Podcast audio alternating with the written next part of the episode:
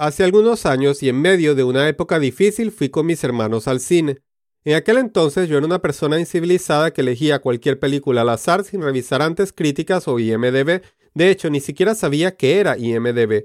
Fue así como terminamos en una sala viendo Sector 9. Los primeros 30 minutos de esta película simulan un documental grabado por un aficionado. El audio y el video son de pésima calidad, la cámara se mueve de un lado a otro al punto de casi marearte. Parecía la peor película del mundo. Además, pasaban los minutos y este documental no terminaba. Parecía que toda la película iba a ser así.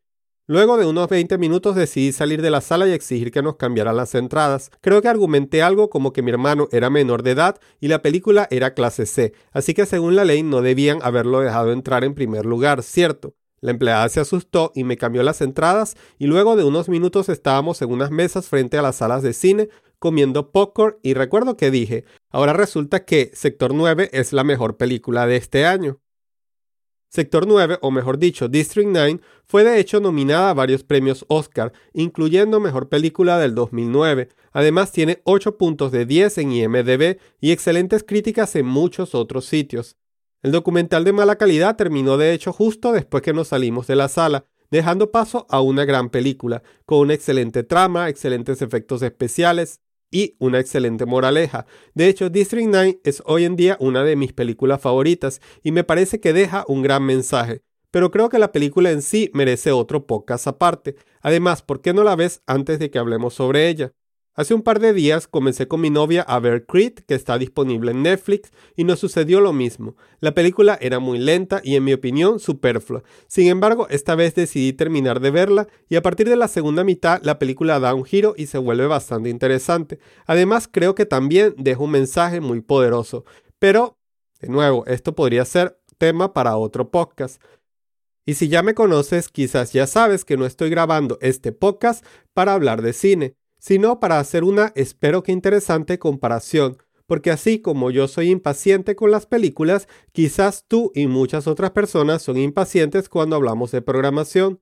Quizás así como yo fui atraído por una cartelera o por IMDB a ver una película, quizás tú eres atraído por STY y otras comunidades a comenzar con Laravel o con desarrollo guiado por pruebas, solo para, entre comillas, dejar la sala una hora después porque un ejemplo no funcionó o no logras que la prueba pase ni al primer ni al segundo intento. Pero así como con las películas, no sabes en qué momento todo va a cobrar sentido. Quizás es en el sexto o séptimo intento que la prueba va a pasar o que la ruta va a funcionar. Por ello, hoy quiero pedirte que esperes un poco más. No te rindas aún. Por supuesto que si tienes 5 años trabajando con PHP estructurado o con CoIgniter y comienzas con Laravel, al principio la transición te va a resultar difícil y quizás requieras de más esfuerzo y tiempo para terminar los proyectos. Lo mismo te va a suceder con TDD y por supuesto si tienes que entregar un proyecto urgente en una semana y ya tienes tiempo creando proyectos de este tipo con PHP estructurado o con CoIgniter o con Laravel pero sin escribir pruebas, quizás lo mejor sea que no cambiar de paradigma de un momento a otro.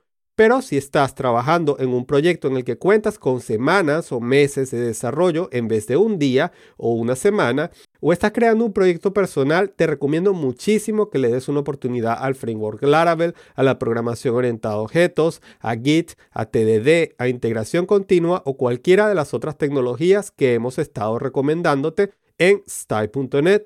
Hay una razón por la cual los profesionales más influyentes de tu área y comunidades como STY recomiendan dichas tecnologías, pero nosotros las recomendamos porque hemos visto la película completa. De haber solo intentado por 30 minutos, jamás te recomendaría TDD, pero te puedo recomendar el framework Laravel, la metodología TDD, entre muchas otras tecnologías porque he hecho proyectos exitosos con ellas. Pero igual no quiero pedirte que sigas ciegamente mi juicio, solo que le des una oportunidad y esperes un poco más antes de rendirte.